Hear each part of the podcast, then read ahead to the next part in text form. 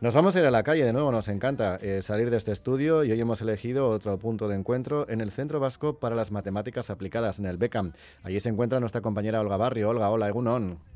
Eguno, Iñaki, pues sí, aquí estamos en pleno corazón de Bilbao, en un punto que quizás puede pasar desapercibido para la mayor parte de la ciudadanía, pero en el que nos cuenta nada más entrar que se escriben o que el objetivo que tienen es escribir las matemáticas del futuro. Nos recibe una inmensa pared que es una pizarra gigantesca donde hoy hemos encontrado alguna fórmula matemática escrita, pero por lo que me cuentan aquí suele estar repleta de formulaciones, porque aquí se escriben matemáticas yo creo que donde más o menos se puede. Hay un montón de lugares donde la matemática se hace más accesible al ojo humano, a las visitas, que reciben muchas, a muchos centros educativos, tienen sus espacios también para que vean que las matemáticas son mucho más que lo que igual podemos aprender en el cole y que todo eso pues tiene una aplicación directa en nuestra vida cotidiana, muchísimo más de lo que somos capaces de, percibir. Y aquí, en esta pequeña visita que hemos dado express por el Centro de Matemáticas Aplicadas, nos hemos encontrado con el que es su director, que es José Antonio Lozano, que nos va a servir un poquito de guía para entender el trabajo que se realiza en este centro de excelencia que está muy premiado. Tiene tres premios Severo Ochoa, si no me equivoco. José Antonio, buenos días. Hola, muy buenos días. ¿Qué tal? Bueno, pues eh, claro, las matemáticas eh, están en todo o casi todo lo que hacemos hoy en día, aunque no lo percibamos. Pues eh, probablemente estén en muchas más cosas de, los, de las que pensamos que están. Desde, yo qué sé, desde muchas veces los análisis que hacen los médicos de unas imágenes hasta las, las, eh, las rutas de los autobuses de Bilbao. Mm todo marcado por las matemáticas y que por eso se llama, yo entiendo, José Antonio, matemáticas aplicadas, para que veamos esa aplicación real en la vida cotidiana. En este centro, además, eh, las mentes pensantes en general son bastante jóvenes, me, lo decía antes José Antonio. Este es un punto también de atracción de talentos y también de promoción de talentos matemáticos. ¿no? Aquí se busca la excelencia también. Sí, bueno, una de las actividades que se hacen en el centro es formar a, personas, ¿no? Entonces, eh, la mayoría de las personas hacen en el centro unos estudios de doctorado, hacen el doctorado, o si no, hacen también eh, un estudio postdoctoral, es decir, hacen un trabajo postdoctoral y luego se van del centro. Así que lo que tenemos sobre todo es gente muy joven.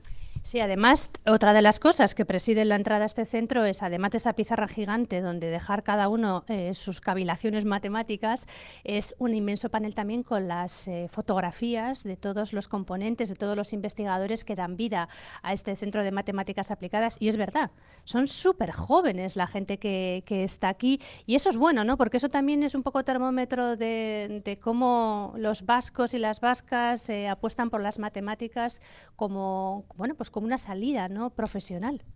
Eh, pues sí, pero también hay que decir que el centro es internacional, entonces eh, tenemos eh, personas de 34 nacionalidades diferentes y aunque estamos enclavados en Bilbao, obviamente, y la mayoría de las personas que tenemos son, son personas de Euskadi, pues vienen personas de todos los sitios del mundo para poder hacer aquí el doctorado o para hacer realizar aquí su investigación. Investigaciones como cuáles, ¿qué se trabaja aquí? ¿Qué se estudia? Porque igual tenemos aquí un poco la imagen de, bueno, pues ver a los matemáticos en la pizarra, escribiendo formulaciones, pero aquí se busca también esa practicidad, ¿no? Esa aplicación real que nos ayude a avanzar como sociedad. Pues un poco de todo. Tenemos líneas de investigación que tienen una componente en matemática más pura y tenemos líneas de investigación que tienen una componente en, una, en una componente más aplicada. Por ejemplo, tenemos una línea en inteligencia artificial, una línea de modelado de fluidos. Bueno, tenemos diferentes líneas más puras y más aplicadas. Fíjate, Iñaki, que aquí en la época de la pandemia también se utilizó la matemática, se intentó utilizar la matemática, bueno, pues para predecir, por ejemplo, el riesgo de contagio que había en algo tan básico como pueden ser los suministros de agua de, una ciudad, ¿verdad? Pues sí, durante la pandemia trabajamos de forma conjunta con el Departamento de Salud y de Educación del Gobierno Vasco en proveer informes acerca de cuál era eh, la estimación de personas que iban a ser ingresadas en los hospitales o ingresadas en la unidad de cuidados intensivos. Y de alguna forma, para saber cuál era la incidencia de la enfermedad, una de las actividades que se realizó es precisamente analizar las aguas para extraer la cantidad de la cantidad de, de, de, alguna forma de parásitos que había en el, en el agua y tratar de predecir cuál era la incidencia de la enfermedad. Qué importante fueron las matemáticas, es verdad, en la COVID, ¿eh? que estamos todos los días pendientes de los números y las estadísticas, y eso sin matemático detrás, imposible. Que, las, que sepa leer la, los datos también, porque esa Hombre. es otra. ¿eh? Sí, sí, porque yo solamente he visto dos o tres formulaciones matemáticas escritas en esa pizarra y he dicho, madre mía, ¿qué pone aquí? O sea, es algo, es un lenguaje que los matemáticos insisten. Es, no sé si es un mito, José Antonio, hablar de que el lenguaje de matemático es muy bello, pero vosotros lo encontráis bonito, ¿no? No solo es no solo los conceptos que representa son bonitos, pero a veces la estética de las matemáticas, cómo escribimos las matemáticas, es bonito. Y de hecho, en, yo creo que hace un par de años tuvimos en el centro un concurso de la pizarra más bonita. Ah, sí. Fíjate. ¿Y qué, cuál, cuál ganó, por curiosidad? bueno, era una que tenía pues muchas fórmulas y que era estéticamente realmente Ajá. bonita. Y es bonito también, cuando, eh, es verdad, para alguien que entiende mucho de matemáticas, eh, pues bueno, ver ahí una, eh, pues esa pizarra, por ejemplo, de saber leerla, es como leer literatura al final, claro, es saber leerla. Para, para mucha gente no es complicado, pero para otra mucha gente Hombre. no, afortunadamente. Es una pena que siga siendo, José Antonio, una materia de esas que se atascan, cuando sobre todo hablamos de primaria, secundaria, es una pena, porque como decía Olga, está en todas partes y, y es una pena que, que, que, siga esa, no sé, no sé por qué, parece a veces que es como una eh, algo obligatorio que se me tenga que atascar las matemáticas cuando pueden ser pues hermosas como estás contando tú mismo, José Antonio. Bueno, yo tengo la sensación de que cada vez, cada vez se nos eh, atascan menos. Y yo creo que en los últimos años hemos logrado, eh, bueno, pues muchos matemáticos tratar de eh, a tratar de hacer ver a la sociedad que las matemáticas son algo más sencillo, que es algo más asequible y de hecho, pues ahora la carrera de matemáticas es una de las más solicitadas ahora mismo. Eso es bueno, Eso es, ¿eh? la verdad, ¿eh? verdad. Fíjate tú, eh, antes eh, estábamos comentando, hablando precisamente de esto, ¿no? De, de la belleza y de, la- bueno, pues de cómo las matemáticas están en todos los lados. Está, me ha dicho, hasta en su matrícula del coche, en los números que configuran su matrícula del coche, y nos ha llevado a uno de los genios de la matemática del siglo XX para ver que esos números que él tiene en la matrícula tienen muchísimo que ver con unos conceptos matemáticos. Fíjate, escúchale, ¿eh? mira. Bueno, es un, esto es un poco difícil de contar, ¿no? Pero existe, bueno, e- existe un libro en matemáticas que es un libro escrito por un matemático que habla de otro matemático indio que se llamaba Ramanujan, del cual hicieron una película. Entonces, eh, bueno, es el, eh, cuenta el libro una anécdota en la que un matemático va a visitar a Ramanujan en el hospital y le dice, mira, he venido en un coche que tiene una matrícula de lo más aburrida, mira, tiene este número. Y entonces Ramanujan le dice, no, no, el número, que es el 1729, tiene unas, tiene unas características muy especiales. Y entonces les- le cuenta las características y es, es asombroso, es una historia. Es una pequeña anécdota de lo que tienen las matemáticas. Yo me estaba preguntando si esta anécdota y otras muchas de las matemáticas la tienen aquí otras dos jovencísimas matemáticas, algunas llevan muy poco tiempo aquí en el centro y que además nos sirve precisamente para hablar de que mañana, recordar que mañana arranca la Semana de la Mujer en la. Ciencia y que tiene una presencia especial para, bueno, para poner de relieve el trabajo de las matemáticas de antes y de ahora, romper techos, romper mitos en torno a la relación entre las matemáticas y la mujer. Y sobre todo, porque en este mismo centro, si no me equivoco, José Antonio, casi el 27% de, de las investigadoras, bueno, son precisamente mujeres. Sí, efectivamente. Una de las actividades en las que el centro está más implicado es en la promoción de la, de la vocación de la mujer y de la niña en el ámbito STEM y en particular en matemáticas. Eh, de hecho, eso, pues tenemos un 27%, pero nos gustaría tener más. Bueno, pues ese 27% tenemos aquí, no sé hacerlo el cálculo matemático, pero dos. que son dos, que son dos investigadoras. Una de ellas es Daniela Moreno. Hola, Dani- Daniela. Hola, hola a todos. ¿De dónde eres, Daniela? Eh, yo soy de Colombia. De Colombia. ¿Y qué edad tienes? Tengo 30 años. 30 años. Y junto a ella está Claudia, Claudia Peña. Hola, Claudia. Buenos días. ¿Tú qué edad tienes? Yo tengo 23 años recién cumplidos. Bueno, pues como ves aquí dos jóvenes investigadoras, no sé, Daniela, ¿en qué estás trabajando en este momento? Vale, eh, yo estoy en el grupo de dinámica computacional de fluidos. Eh, estamos modelando partículas muy pequeñitas a una escala muy pequeña, muy similar a los, los virus. Empezamos con COVID y estamos mirando más o menos cómo se transporta. Eh, por imágenes médicas, tomografía, esto es muy difícil observarlo, así que nosotros utilizamos el, el modelamiento computacional para poder ver estas cuestiones físicas de, de estas pequeñas partículas. De cómo se, no sé cómo se mueven. esto. Ya, sí, la verdad es que es complicado entenderlo. ¿eh? Cómo se Sí, mueven sí, estos sí. pequeños, eh, estas, eh, estos fluidos de tamaño de los virus. Muy- Exactamente, exactamente. Y, exactamente, es. perdóname, eh, eh, Daniela, pero ¿para qué nos puede servir saber exactamente cómo se mueven? ¿Qué utilidad puede tener? ¿Cómo podemos llevarlo a la práctica, a la realidad, que sea tangible para los mortales como nosotros?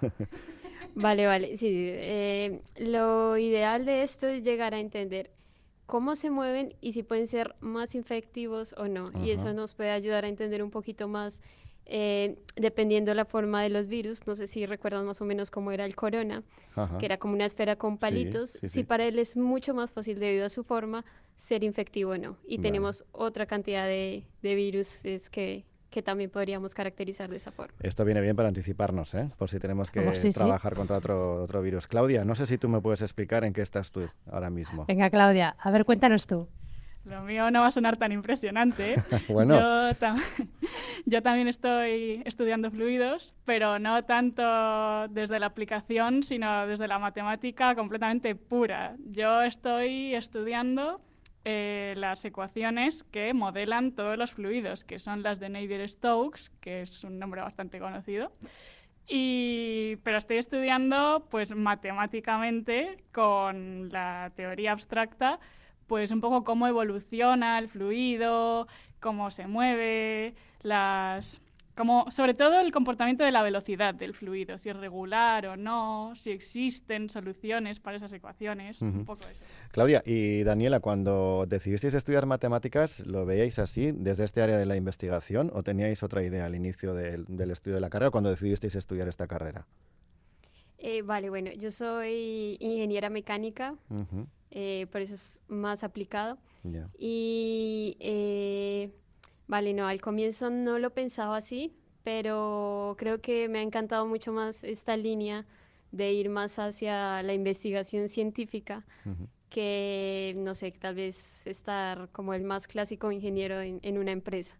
Me parece que como que satisface mucho la curiosidad que, que llevo desde muy pequeña.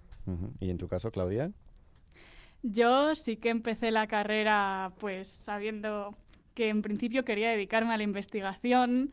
Eh, sí que tuve un momento turbulento en el que intenté cambiarme a consultoría porque en investigación es muy difícil conseguir una oportunidad como esta. No, es mucho más fácil conseguir trabajo en, en consultoría, a mi parecer.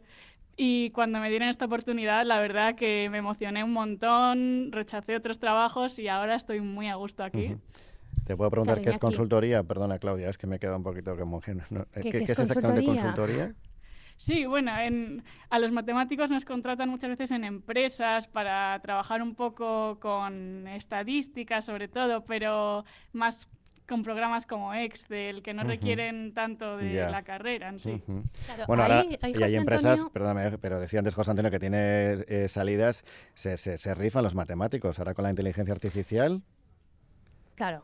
Ahora con la inteligencia artificial Iñaki se abre un campo muy interesante para los matemáticos, aunque no es la única ¿no? salida también de, de las matemáticas. Podemos encontrar matemáticos en lugares menos, lo que menos sospechamos y ahí puede haber un matemático. Eh, de hecho, yo creo que las salidas de las matemáticas son, van mucho más allá de la inteligencia artificial. Y, Ah, por sí. ejemplo, los bancos suelen coger muchos matemáticos para análisis de riesgos, para también asignación de créditos, es decir, para muchos aspectos que no tienen directamente que ver con la inteligencia artificial. En el caso de la inteligencia artificial, obviamente, se necesitan unos conocimientos de matemáticas eh, bastante, bastante fuertes para poder llevar a cabo trabajos en el, en el ámbito de la inteligencia artificial. Pero hay- muchísimas más salidas. Por ejemplo, todos los centros biomédicos, eh, todas las unidades de investigación biomédica suelen tener un matemático también. Mm. Bueno, nos alegramos. Y no sé si Claudia y Daniela, lo comentábamos antes, si nos da un poquito más de, rabia, que seguramente compañeros y compañeras vuestras odiaban un poco las matemáticas cuando estabais en clase. Me da que ellas no, ¿eh? pero bueno, a lo mejor sí, luego las descubrieron. Espera un poco, que igual nos sorprende. Yo diría que no. a ver, Daniela, ¿tus compañeros odiaban las matemáticas? Eh, bueno, algunos porque no se les facilitaba, entonces al ser una asignatura que no les es fácil, entonces era, preferían deportes o preferían algo que en lo que eran muy buenos, pero pues sí, sí. Hay un oyente aquí que nos mm, dice, eh, no sé si compartirás, Claudia, por ejemplo, que, que, lo bonito de las matemáticas es que son iguales en todos los países. Es verdad, es un lenguaje universal, el lenguaje de las matemáticas. Es verdad. Y de hecho, yo siempre lo he visto como una lengua a aprender. Igual que el español, el inglés, pues las matemáticas son otra lengua y sí, es universal. Claro, de ahí la belleza de la pizarra que comentaba José Antonio, porque sabe leerlo como, como debe ser. Claro, aparte, Iñaki, eh, es que quizás aquí, cuando hablamos de, que no nos gustan las matemáticas o que se nos. Eh, que son tópicos, ¿eh? Y perdón, ¿eh? que los tópicos, pero es que. Bueno, en mi caso era real, ¿eh? Yo era muy mala en matemáticas, sí, se me daban bien las integrales, era lo único que yo conseguía, que es lo que me he encontrado escrito. Y he dicho, mira, eso me suena, pero hasta ahí. Pero yo no sé si también tiene mucho que ver de la manera en que se pueda enseñar las matemáticas, ¿no? Porque hay que aprender a amarlas para poder entenderlas. Bueno, por supuesto, al final da igual que sean las matemáticas que sea cualquier otro ámbito, quien nos las enseña eh, influye mucho en que nos guste la materia o que no nos guste la materia, ¿no? Entonces, pues igual que historia, igual que lengua, si tenemos un buen profesor nos va a ayudar a que nos guste la materia. Normalmente la clave suele estar ahí, es cierto, José Antonio, eso es verdad. Bueno, pues Daniela y Claudia, muchísimas gracias por hacernos un hueco y explicarnos eh, a qué os dedicáis eh, en este momento, en este área de investigación. Gracias a las dos, de verdad. Muchas gracias. A ti. Ánimo.